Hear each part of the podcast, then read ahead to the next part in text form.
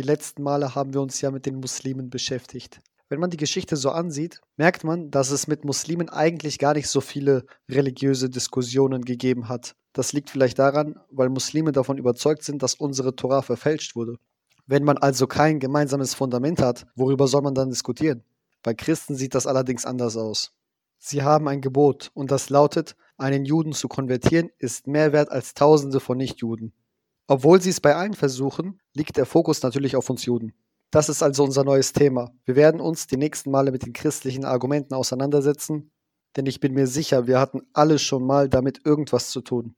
Das muss kein Profimissionar in der Stadt gewesen sein. Das kann auch der Mitschüler gewesen sein, ein Nachbar, ein Arbeitskollege oder einfach ein Mann, der im Fernsehen ein Interview gibt. Die meisten der 20.000 christlichen Richtungen und Sekten sind darauf aus, andere zu missionieren. Manche mehr, manche weniger.